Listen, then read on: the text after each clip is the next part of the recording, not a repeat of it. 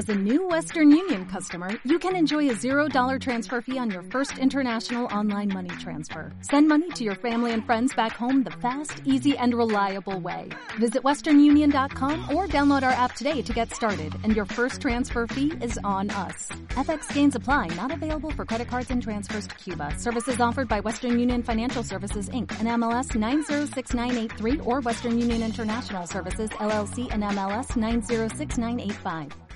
Estás escuchando los podcasts de Radio San Vicente. 95.2, la radio municipal de San Vicente.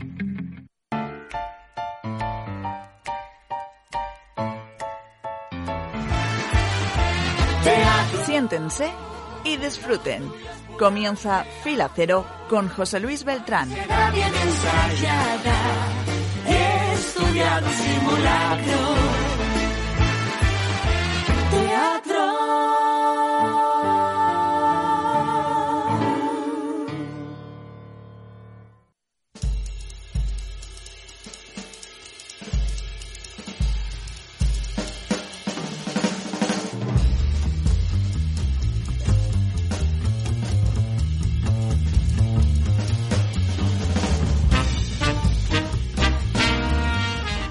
Muy buenas noches y bienvenidos al segundo programa de Fila Cero.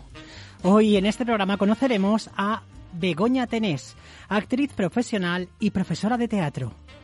Más adelante, ella, junto a Santiago Agullo, director del Colegio Público Miguel Hernández de San Vicente del Raspeig, formarán la tertulia de esta noche, donde se hablará sobre la inclusión del teatro en el sistema educativo de nuestros niños y niñas y nuestros jóvenes.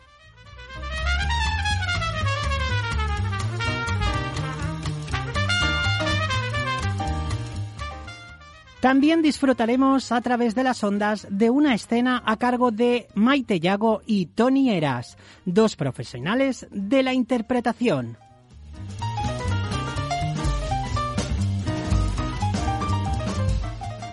Como siempre, viajaremos por los principales teatros de la provincia para informarles de su programación cultural y todo ello amenizado con las mejores covers de los musicales. Esta vez hemos elegido el mítico musical Mamma Mía, que da nombre a este segundo programa de Fila Cero.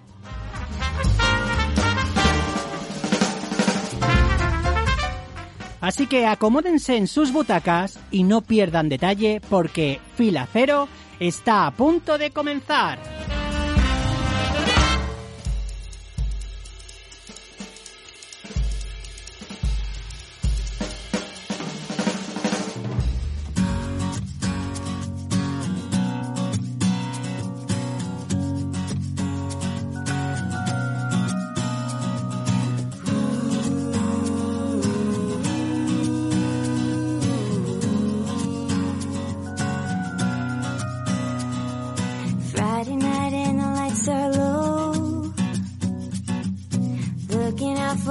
Place to go.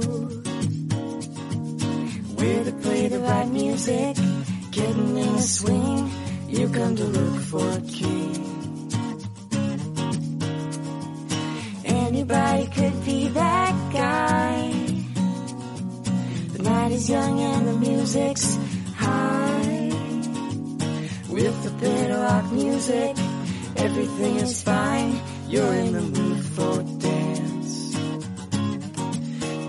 when you get the chance, you are the dancing queen, young and sweet, only seventeen.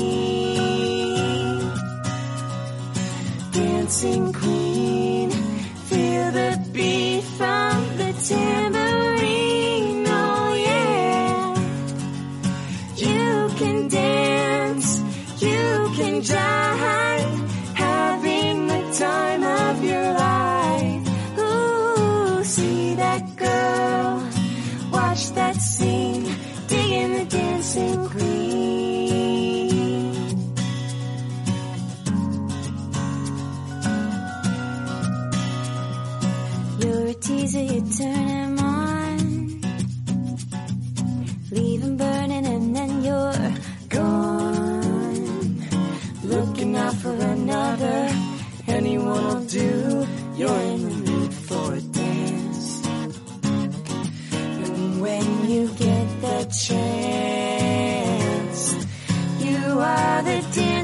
queen, young and sweet, only 17. Dancing queen, feel the beat from the tambourine.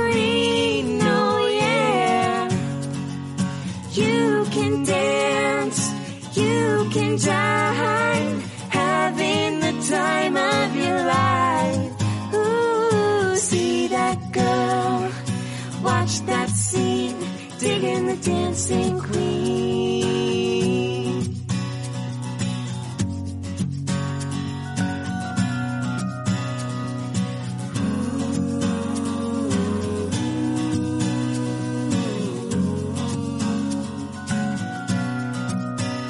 Digging the dancing queen. Fila Cero con José Luis Beltrán.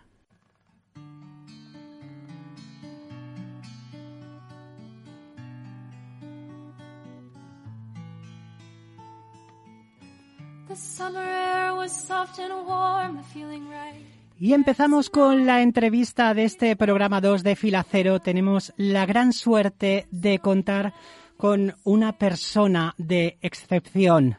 Ella es de Petrer, trabaja profesionalmente como actriz desde hace 20 años y como profesora y directora de teatro desde hace 12.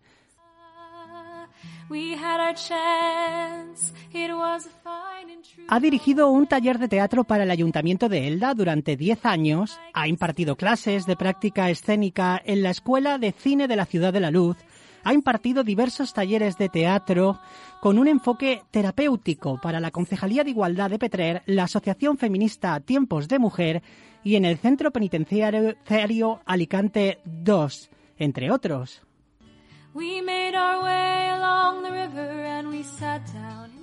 En la actualidad dirige el taller de teatro municipal del Ayuntamiento de Petrer y el aula de teatro de la Universidad Permanente de la Universidad de Alicante, entre otras cosas, porque como bien dice ella, son cosas que van sumando para poder llegar a fin de mes.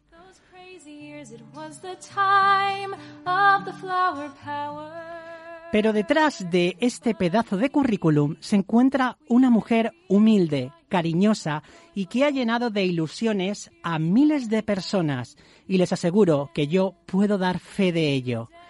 Señoras y señores, con todos ustedes, Begoña Tenés.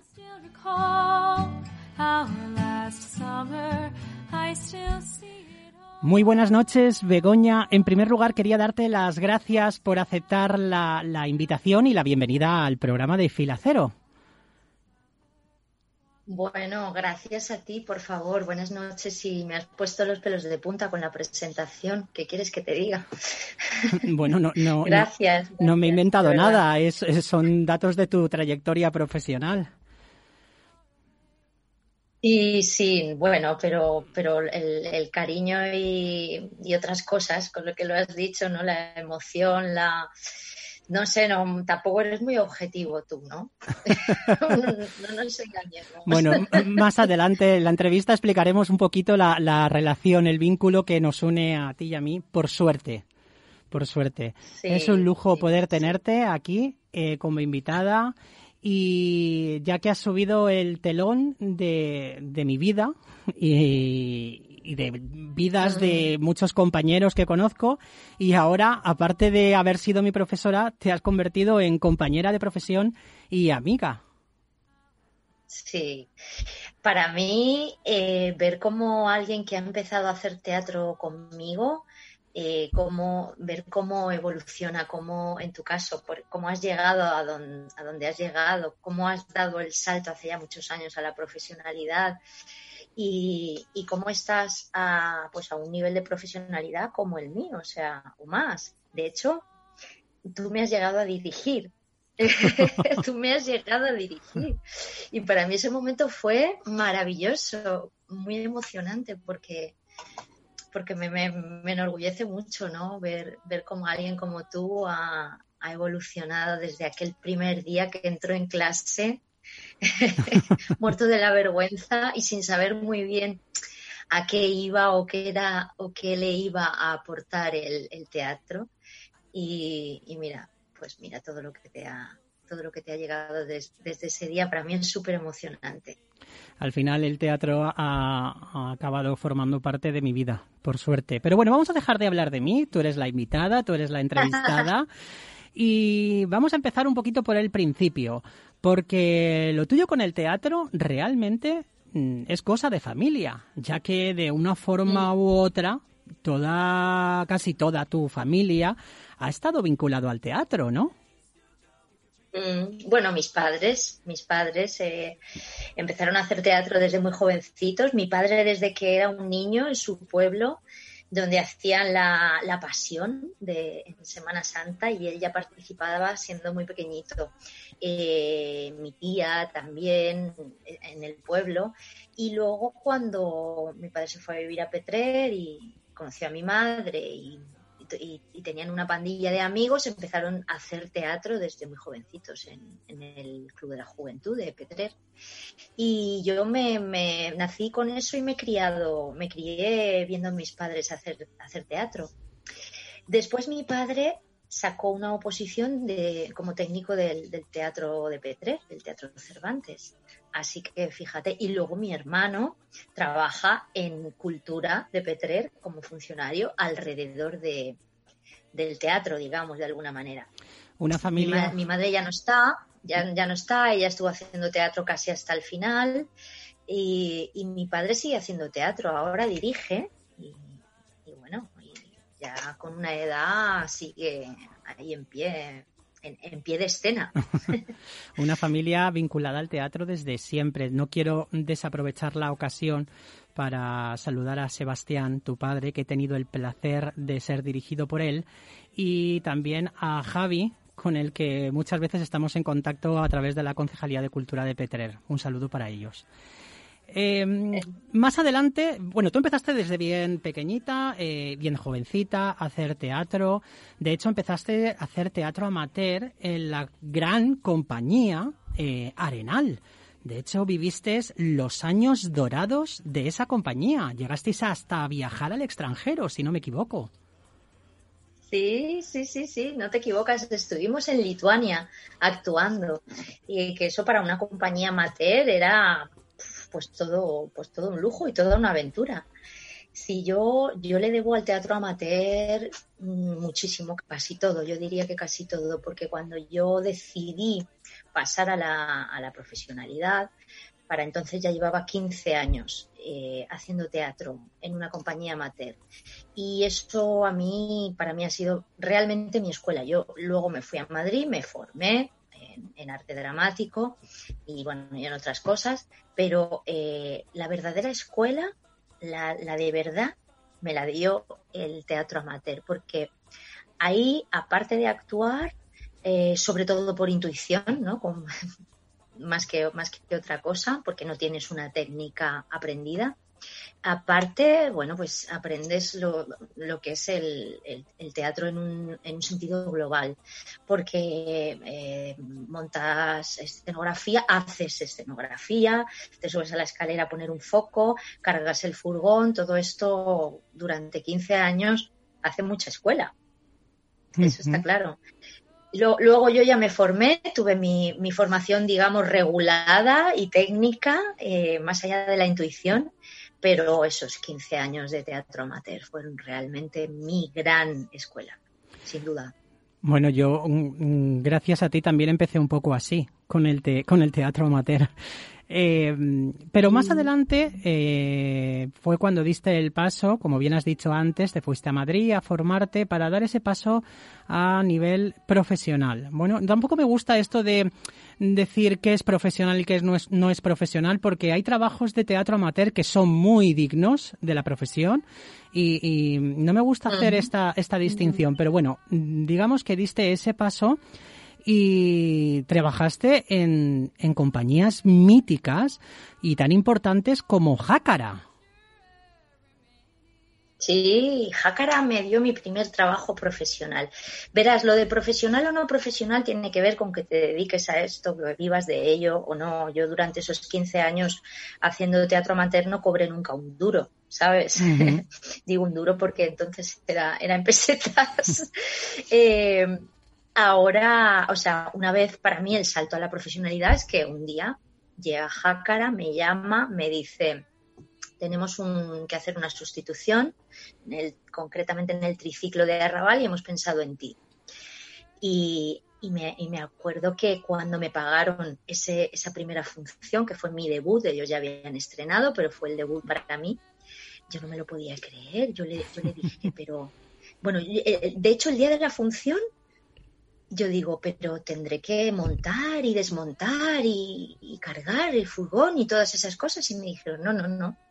Tú solamente tienes que ir con tiempo al teatro, a actuar y después al acabar te vas a tu casa.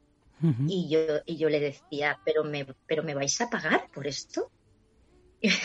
Y me decía, claro, esto es un trabajo de actriz profesional. Para mí fue, luego te acostumbras enseguida, ¿eh? A lo bueno te acostumbras enseguida. Pero, pero, pero fue, fue ese momento, ese momento fue increíble y fue jácara, sí.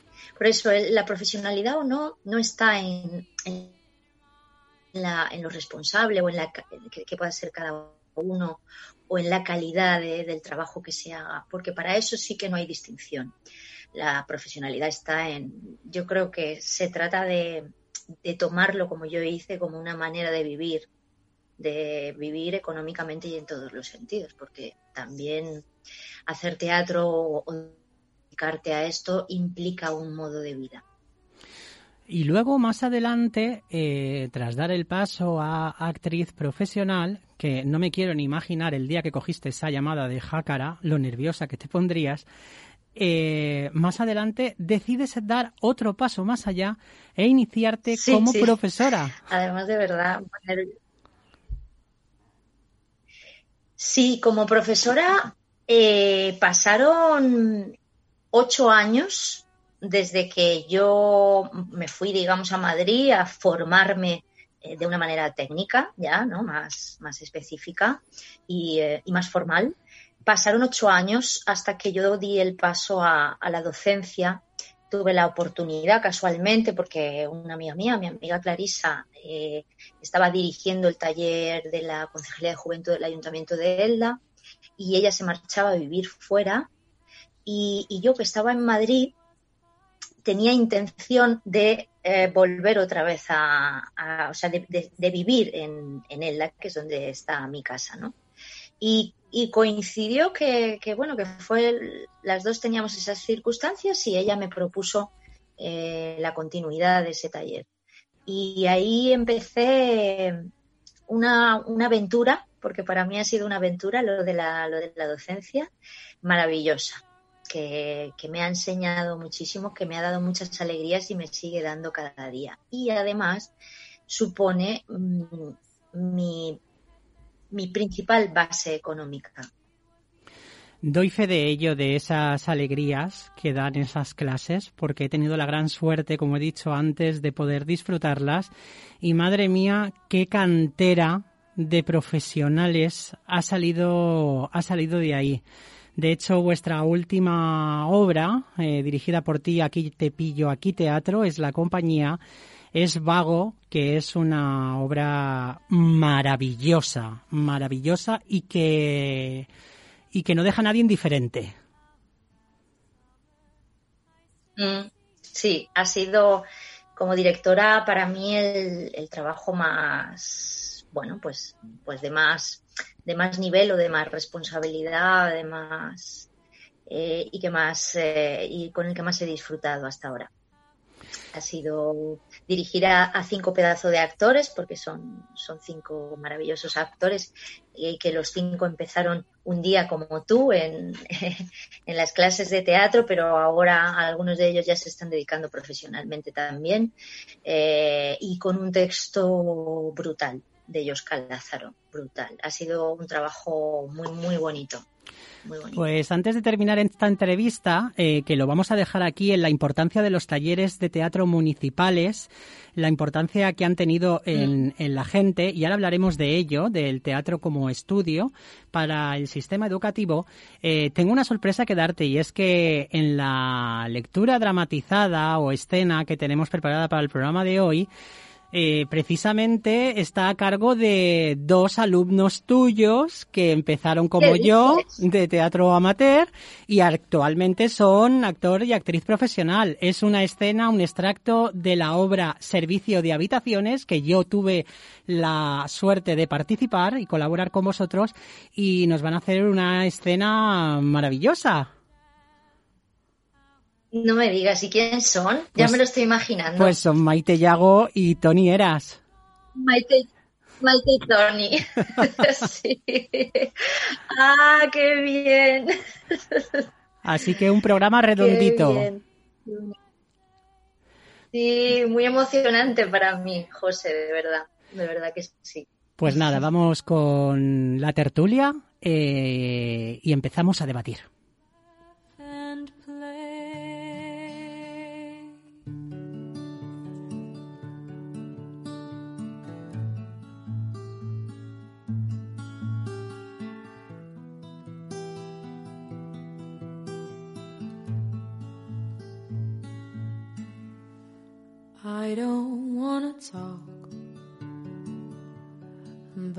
Things we've gone through though it's hurting me. Now it's history. I've played all my cards, and that's what you've done too. Nothing more to say, no more ace takes it all. The loser standing small beside the victory. That's her destiny. I was in your arms, thinking I belonged there. I figured it made sense building me a fence, building me a home, thinking I'd be strong there, but I was a fool, playing by the rules. The gods may throw a dice, their minds as cold as ice and someone way down here loses someone dear. The winner takes it all. The loser has to fall. It's simple and it's plain. Why should I complain? But tell me, does she kiss? Like I used to kiss you? Does it feel the same when she calls your name? Somewhere deep inside, you must know I miss you. But what can I say? Rules must be obeyed. The judges will decide. The likes of me abide. Spectators of the show, always staying low. The game is on again. A lover or a friend, a big thing or a small. It.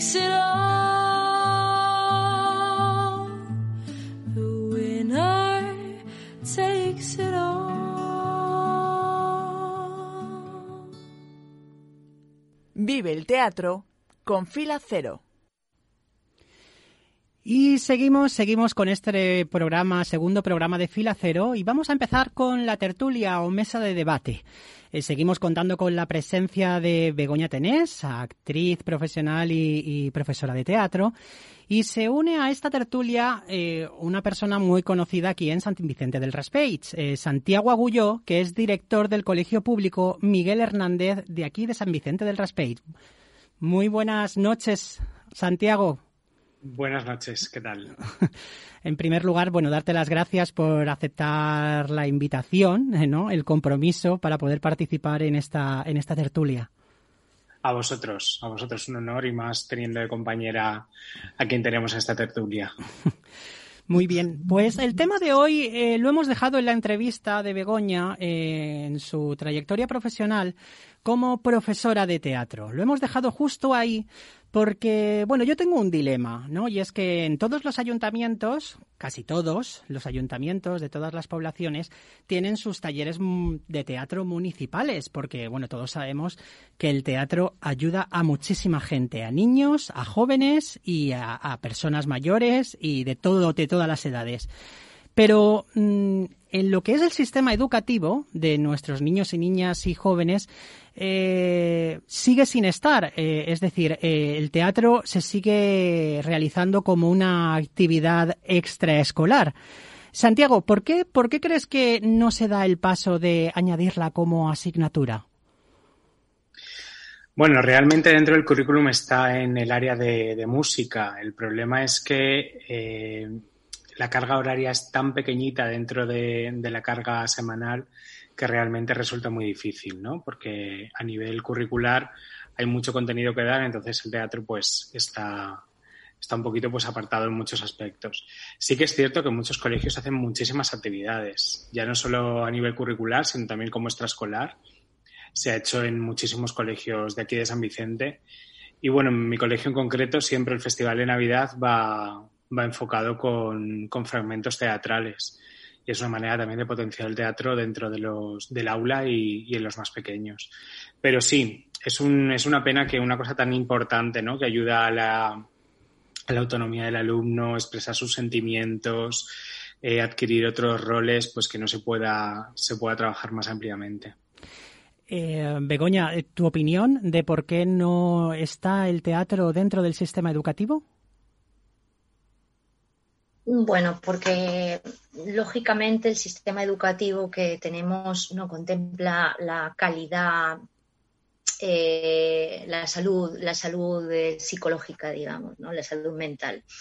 Claramente, bueno, y, ahora con, la manera en que, se, que se está gestionando el tema de la pandemia está más claro que nunca, ¿no? Eh, para esta sociedad la, la, salud es solamente un cuerpo y, em, y, para la educación es solamente una mente capacitada para recordar datos y, asimilar pues, matemáticas, lengua, tal, y nada más. No, se contempla como si sucede en otros países eh, la, salud mental y el bienestar eh, físico como un conjunto de todo. Entonces, pues partiendo de esa base, es que no, no se contempla, no se tiene en cuenta, no, no, no, no importa. Y por, y por lo tanto siempre estará, como, como dice Santiago, por encima de todo eso, las por encima de la música, del teatro, de todo, estarán siempre las matemáticas, las ciencias sociales y la literatura y, en fin. ¿Qué le vamos a hacer? No, claro, es así. Así es, bueno, es así de momento porque lo estamos aceptando así. No sé yo qué paso habría que dar o qué propuesta había que lanzar. Mm, no tengo ni idea del proceso que había que llevar a cabo. Sí que es verdad que Santiago ha hecho referencia a que se hacen muchas actividades extraescolares en, en los coles hoy en día. Bueno, pues teatro, danza, eh, danza urbana, música, educación musical. Eh, pero, mm, de cierta forma, eh, Begoña, estas actividades extraescolares, ¿hasta qué punto están reconociendo la trayectoria, la trayectoria profesional del monitor que está dando estas extraescolares? Porque realmente no son remuneradas como deberían, todos lo sabemos.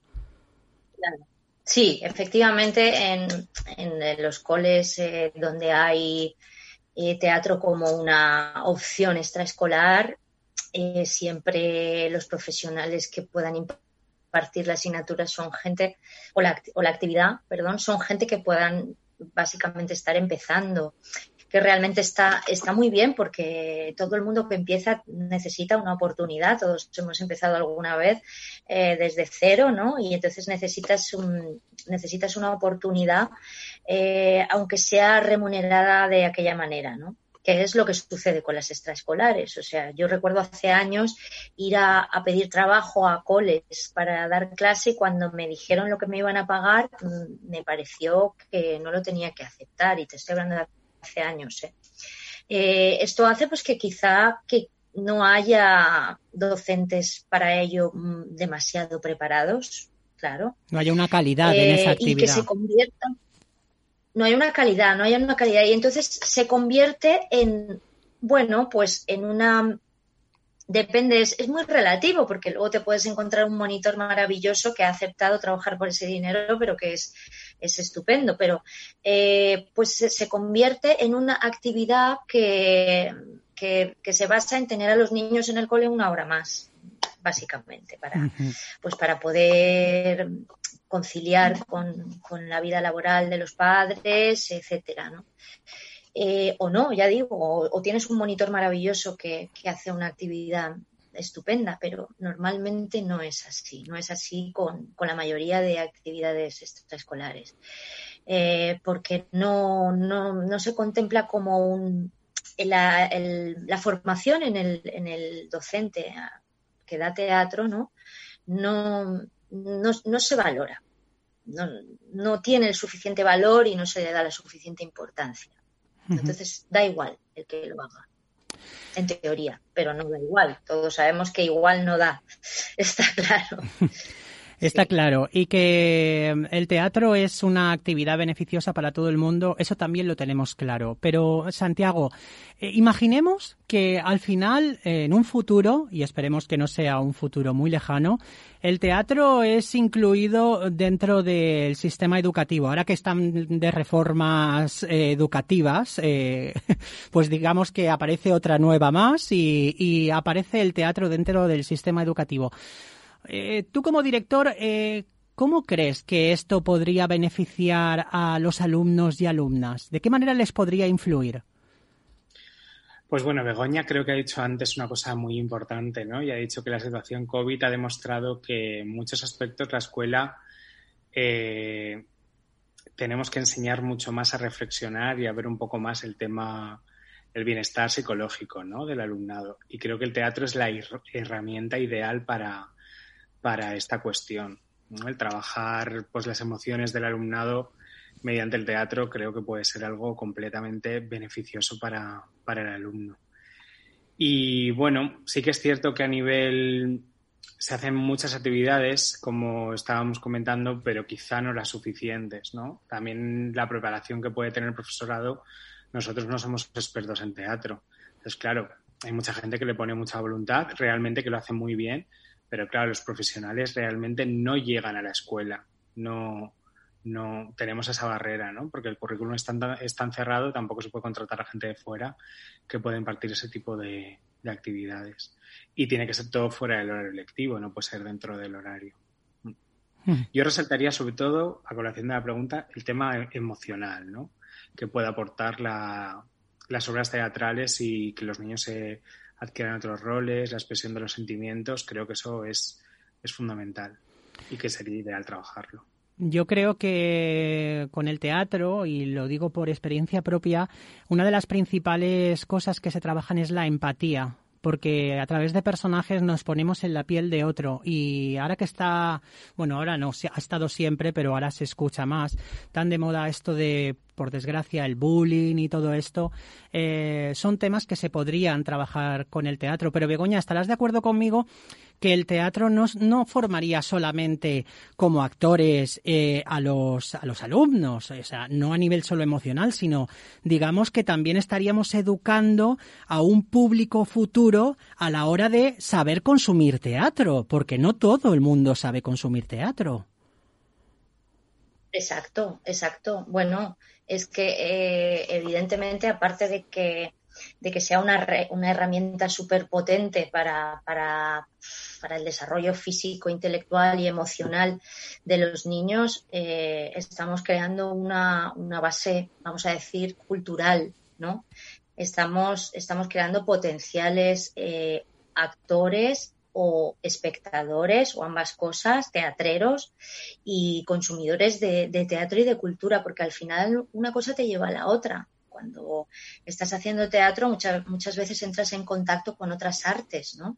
Con la danza, con la música. Yo en mis clases, por ejemplo, tú sabes que constantemente estoy utilizando la música y, y, y mis alumnos conocen quizá eh, músicas y compositores y bandas que antes no conocían y a partir de ahí sienten la curiosidad de conocer a, otros y, luego hay otra, otro tipo de está la danza y está la, pintura y que, que muchas veces se, muchas veces se incorpora al, al, proceso teatral y al final estamos formando una, una base social sólida que, que, que es un, un, consumidor de cultura y un hacedor de cultura, no solo un consumidor. Uh -huh. Porque, porque es, es, como, es como un, se genera como un tejido, ¿no? Al final, que tiene que empezar desde, desde pequeñitos. Entonces, bueno, yo creo que yo creo que es que no se han dado cuenta todavía de, de, de la herramienta que tan potente que, es el teatro. Realmente yo creo que es una cuestión de ignorancia. ¿De, quién? No lo sé. Pues, pues de los que hacen las, las, eh, las leyes de educación, las reformas y las otras reformas y más reformas. No sé de quién, de quién es la responsabilidad, pero desde luego es un problema de ignorancia, porque si se supiera realmente, si, si, si la sociedad fuera consciente de, de la herramienta tan potente, tan importante que que, podría llegar a ser. El teatro eh, bien enfocado en los niños como, como una asignatura más, y, bueno, yo creo que no habría ninguna duda. Por eso creo que, que es un, un, problema de, de no saber, de, no, de desconocimiento, ignorancia. Pues por eso, por eso esta tertulia y intentar concienciar un poquito a la gente, la gente que no sepa de qué forma puede influir el teatro en nuestros en nuestros niños o en nuestros jóvenes, por eso es esta tertulia, ¿no? Para, para informarles y para que sepan un poquito eh, de qué forma les beneficiaría. Yo creo que, que está un, estoy un poco de acuerdo contigo, Begoña, en el tema de la ignorancia, que es cuestión de ignorancia pero quizá creo que también hay un poquito de comodidad. Es decir, siempre ha sido así y, ¿para qué lo vamos a cambiar? Esto, esto es como todo.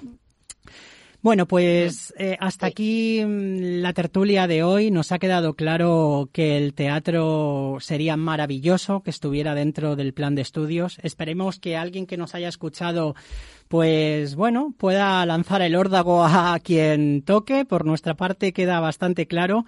Daros las gracias a los dos por haber participado. Santiago Agulló, muchísimas gracias. Y Begoña Tenés, gracias. Gracias mil y ha sido un placer, un verdadero placer. Gracias. Gracias. Sí, encantada, Santiago. Igualmente.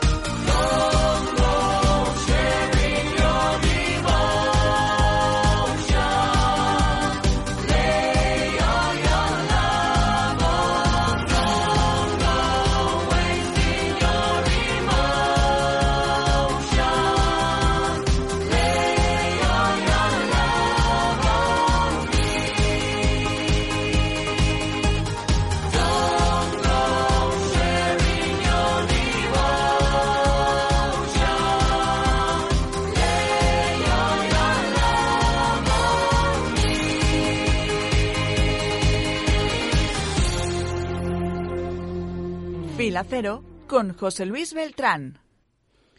Y ha llegado el momento de disfrutar a través de las ondas de una escena, una escena sacada de la obra Servicio de Habitaciones, una obra representada por el taller de teatro de la Concejalía de Juventud del Ayuntamiento de Elda y que fue dirigida por la actriz que ya han conocido anteriormente, Begoña Tenés. El elenco son Maite Yago y Tony Eras, ambos alumnos de Begoña, y en la actualidad ya son actriz y actor profesional. Les aviso que esta escena es un poquito picantona y, y, muy cómica, por lo que a los menores de 16 años, en estos momentos creo que lo mejor va a ser enviarlos a la cama.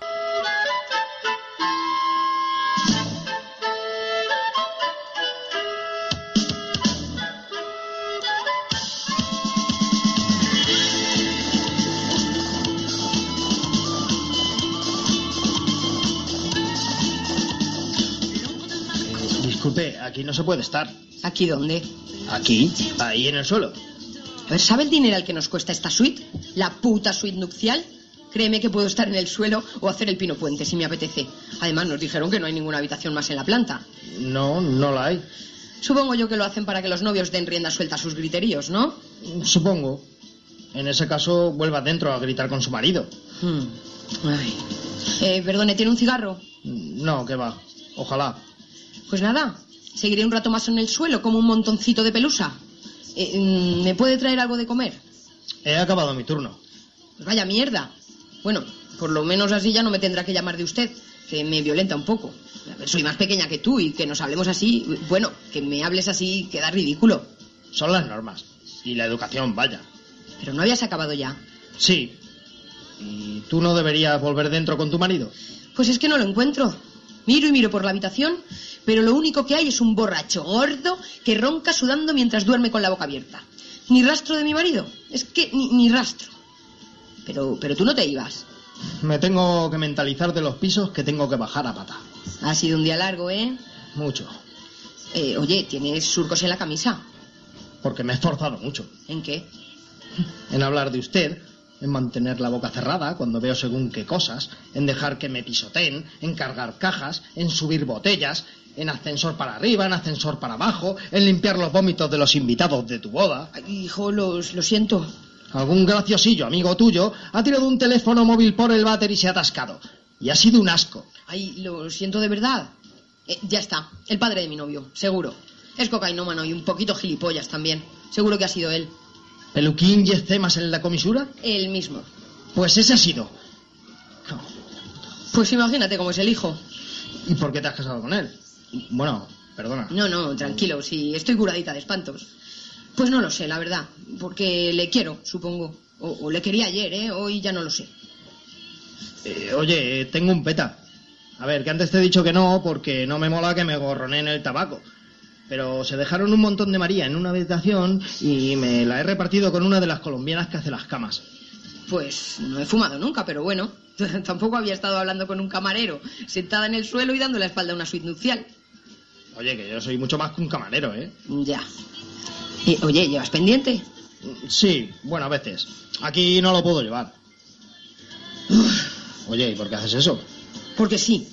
No lo sé, porque estoy rabiosa y, y mosqueada también. ¿Y por qué? Porque pensaba que esto sería diferente. Porque, a ver, porque tenía otra concepción de lo que sería para mí la noche de bodas. Soy una cursi, pero una cursi hasta la médula. Soy de esas chicas que llevarían la flunda de la Blackberry en rosa, si tuviera Blackberry, claro. Joder, tres metros sobre el cielo me ha hecho vuelvo el cerebro. Ahora lo veo claro. Mario Casas, Robert Pattinson. Ay, siempre he soñado con mi boda. Siempre. Desde pequeñita lo he imaginado. Y ayer empezó como algo perfecto. Pero desde que la gente empezó a emborracharse, mi sueño y mi idea se fueron a tomar por culo. He esperado tres años. Tres años a estar casada y sigo siendo virgen. ¿Cómo? Sí, sí, virgen. Ah, bueno, vale. Ah, bueno, vale, sí, pero he sufrido mucho, ¿sabes? Es muy difícil mantener la virginidad de una cuando tienes un novio argentino. Con un precioso acento argentino. Anda, dame que fume. Toma. Llevo tres años con él. Tres años en los que me he contenido como, no sé, me he contenido a tope. Y lo he pasado mal. He llorado por las noches haciéndome promesas a mí misma. Porque quería que fuera especial. porque quería que fuera en la noche de bodas, en esta suite carísima. Lo sé, lo sé. Carísima, lo sé. Especial, sí. Pero mi novio, bueno, mi marido ahora, bebió tanto que ni siquiera pudimos intentarlo, nada. Un poquito por aquí, un poquito por allá, y ahora parece que está en coma. Bueno, que, que igual está en coma etílico, ¿eh? Ay, ¿para qué he esperado tanto? Joder, si es que... ¿Por qué ha tenido que ser todo tan mierda? Oye, y la tarta, se lo dices a tus jefes, estaba congelada. ¿No estaba bien? Eso es un mal presagio para cualquiera, ¿sí o no? Yo lo siento. a ver. mal lo siento yo. Mira, cuando he visto el percal en la boda, todos borrachos. Mi tía borracha levantándose la falda y enseñando esa celulitis tan exagerada. Mi abuela intentando tocar teta de camarera. Luego mi- novio bailando Paquito el chocolatero con la golfa de su ex. Entonces, en ese momento, he deseado que mi boda fuera la boda de Rec 3. Y yo, Leticia Dolera, y liarme con la katana diestro y siniestro matando zombies. No me ha gustado mi boda. No me ha gustado nada. Este camisón me ha costado 327 euros. En serio. He hecho una inversión. Voy toda depilada, pero toda, toda enterita. Para tumbarme en mi cama y que el zoquete de mi novio no encontrara el agujero para meterme. Pero, pero, ¿cómo no lo ha encontrado? Si, si no tengo ni un pelo donde esconderlo. Muy, pero que muy lamentable. Puede que sea marica. No, no, no es marica, lo sé. Pues no lo entiendo. ¿Cómo puede dejarte así? Yo no dejaría pasar este momento y vamos, te lo haría una y otra vez. Si fuera, si fuera mi mujer, claro. Eh, claro, claro, sí. Vamos, te lo haría delicadamente, suave, pero con un poco de cachete. Solo un poquito, ya sabes. Te levantaría en brazos y te metería en la habitación y te tumbaría en la cama. Menuda cama tenéis ahí dentro. Colchón de viscolástico y látex, con tres posiciones. Uf, le sacaría un montón de partido a las tres posiciones. Y te cerraría los ojos con esta mano, con esta. Y te abriría ese, ese camisoncito caro que llevas y te acariciaría, bajando despacio, y te daría besitos chiquititos, microbesitos. Bueno, mira, mira, me tengo que ir, eh, lo siento, me voy. ¿Cómo? ¿A- ¿Ahora? Sí, sí, es que he doblado turno. Ah, pero tú estás casado. Eh, Sí, bueno, casi, yo qué sé, no, no creo mucho en lo de los papeles y todo eso. ¿Ves? Yo tampoco. No me tenía que haber casado. Eh, Tu novia debe ser muy feliz. Mucho. Bueno, no lo sé, eh, espero que sí. Seguro, si tú eres... No sé, eres guay. A veces me porto un poco mal con ella. Soy un cabroncete y grito. A ver, me enfado y grito. Anda, ya será menos. Bueno, si es solo un poco ya nos viene bien, ¿eh? A, la- a las chicas nos gustan los macarras, eh, Mario Casas y todos esos. Tal vez a veces roce la línea. ¿Qué línea? Pues una línea y ella... Eh, oye, ¿cómo es? Eh, ¿Nos parecemos? No, ¿qué va? Es rubia, es alta, tiene unos ojitos oscuros, pero es rubia natural, ¿eh? Vaya. Es cariñosa y dulce y hace... Tiene un robot de esos de cocina y hace de todo. Hace postres y bollos y pan. Hasta hace pan. ¿Cómo no voy a estar Ya. enamorado de una chica que hace su propio pan? Claro. Madre mía. A veces lo hemos dejado. Bueno, un par de veces y vuelvo y yo no me controlo mucho y no sé. Me nace mucho, mucho sentimiento bonito hacia ella, pero se lo digo poco. Te nace. Sí. Llámala, hijo, llámala, anda, no te cortes. A ver, pero ¿qué voy a decirle? Pues todo eso. Bueno, no lo sé. A ver.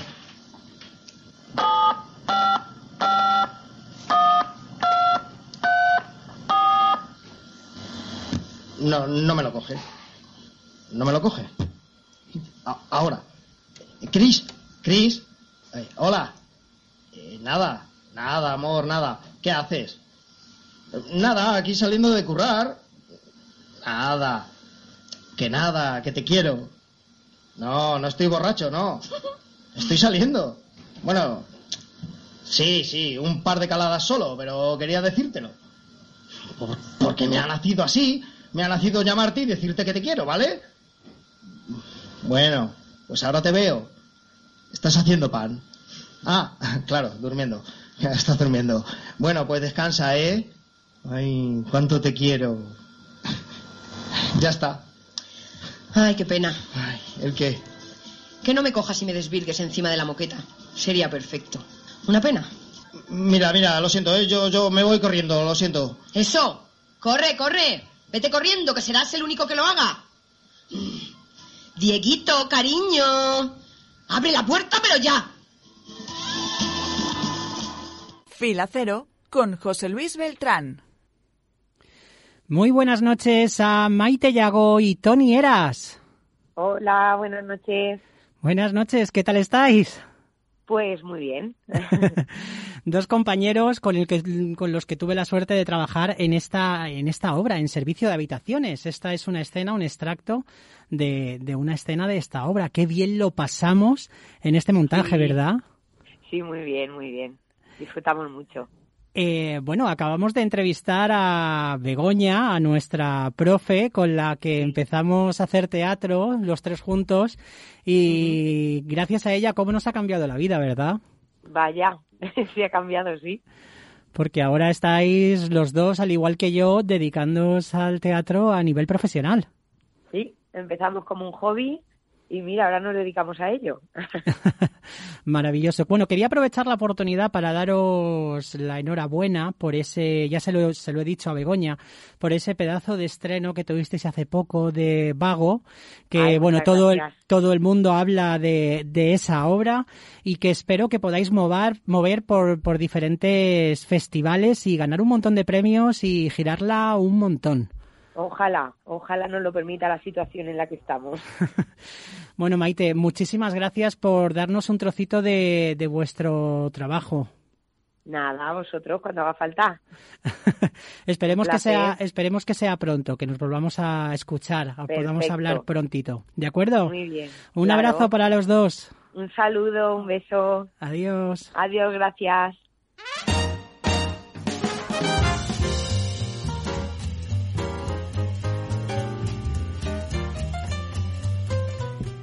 Y empezamos con el informe de la programación para este mes de diciembre.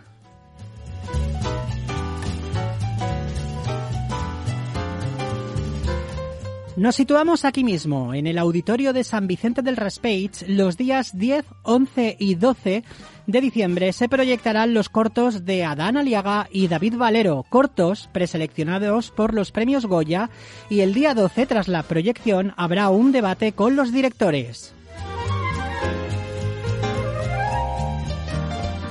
Nos vamos ahora al Teatro Principal de Alicante. Entre otras obras, podremos disfrutar el jueves 17 de diciembre del musical infantil y familiar Rapunzel de la compañía Mundo Imaginarius y el domingo 20 de diciembre Mariana Pineda, una obra teatral de Federico García Lorca a cargo de la compañía GG Producción Escénica, Teatro del Nómada y Saga Producciones.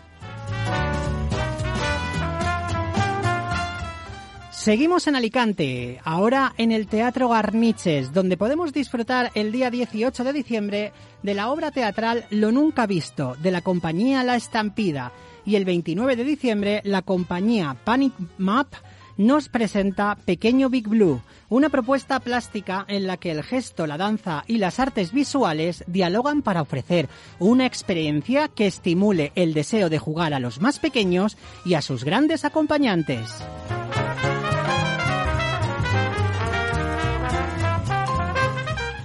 Continuamos por la programación cultural ilicitana. Este sábado, día 5 de diciembre, en el Gran Teatro de Elche tendrá lugar la obra de teatro Esperando a Godot de Samuel Beckett con el actor y cómico Pepe Villuela. Y el 12 y 13 de diciembre, también en el Gran Teatro de Elche, podréis disfrutar de la comedia El último que apague la luz, escrita y dirigida por Antonio Ozores y protagonizada por su hija Emma Ozores y Juan Anillo.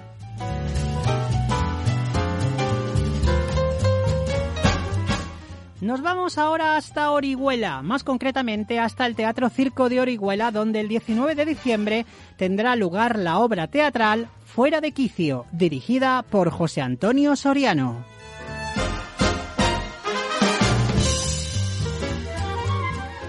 Seguimos este repaso y ahora estamos en Villena, en el Teatro Chapí, donde podremos disfrutar el día 4 de diciembre de la obra teatral Solo Fabiolo, un espectáculo ideal para desconectar y no parar de reír.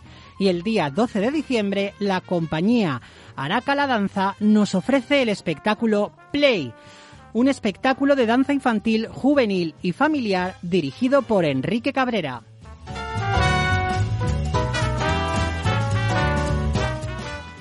Para finalizar, viajamos al interior de la provincia, hasta el Teatro Calderón de Alcoy, donde el 12 de diciembre Albert Pla nos ofrece la obra Miedo, un viaje íntimo y muy personal desde la infancia hasta más allá de la sepultura. Este viaje pasará por las sensaciones, las emociones y los sentimientos que nos produce ese fantasma que vive en nuestra mente, alimentando por nuestros pensamientos, el miedo. Como siempre os recuerdo que todo esto es una pequeña reseña de las programaciones de los principales teatros de la provincia.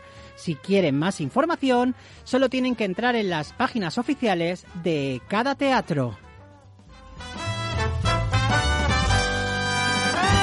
Tenemos por delante un mes con una programación muy variada, musicales, teatro, danza, música, tanto para niños como para mayores. Eso sí, como siempre digo, siempre y cuando la pandemia nos lo permita. Mucha mierda a todos los compañeros de profesión para sus funciones y que ustedes la disfruten.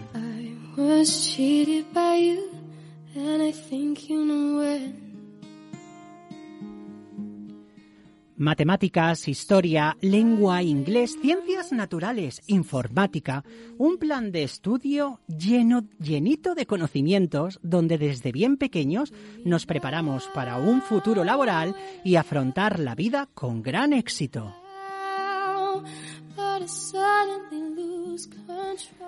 Pero dentro de este completísimo y preparado sistema educativo, ¿dónde queda la parte más humana? Sí, esa parte que nos enseña a conocernos a nosotros mismos, a relacionarnos con otras personas, esa parte donde nuestras emociones afloran y aprendemos a gestionarlas.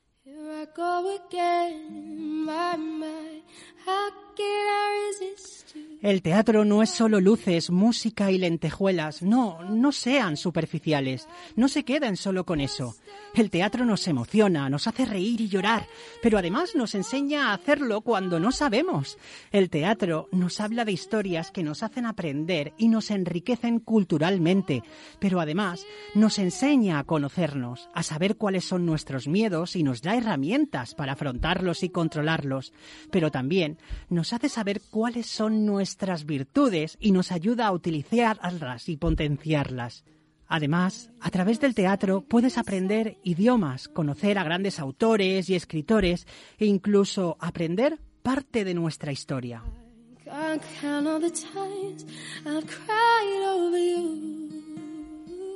En definitiva, el teatro nunca te va a enseñar a hacer una raíz cuadrada o a programar un ordenador.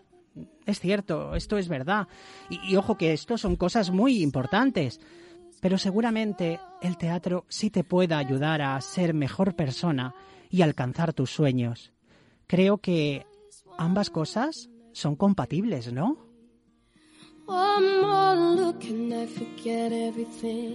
Les deseo mucha salud, mucho trabajo y sobre todo mucho, mucho teatro. Hasta el próximo programa.